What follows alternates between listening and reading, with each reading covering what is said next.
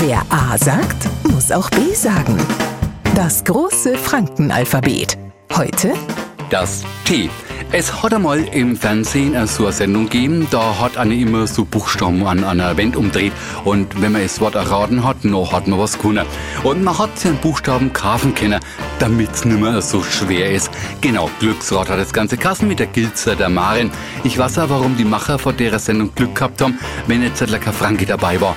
Ich kaufe ein D und schon erscheint überall ein D wie Deckel. Eigentlich wollten wir aber ein T wie Trottel. Zum Glück mögen wir das jetzt halt nimmer der Maren Gilzer erklären, der sie wahrscheinlich die Bar in den Bauch gerannt hat, vor lauter Rumdreherei, sondern bloß nur am Neufranken. Wir Franken kennen kein T. Bei uns heißt es ganz einfach, hat es D. Wer A sagt, muss auch B sagen. Morgen früh der nächste Buchstabe.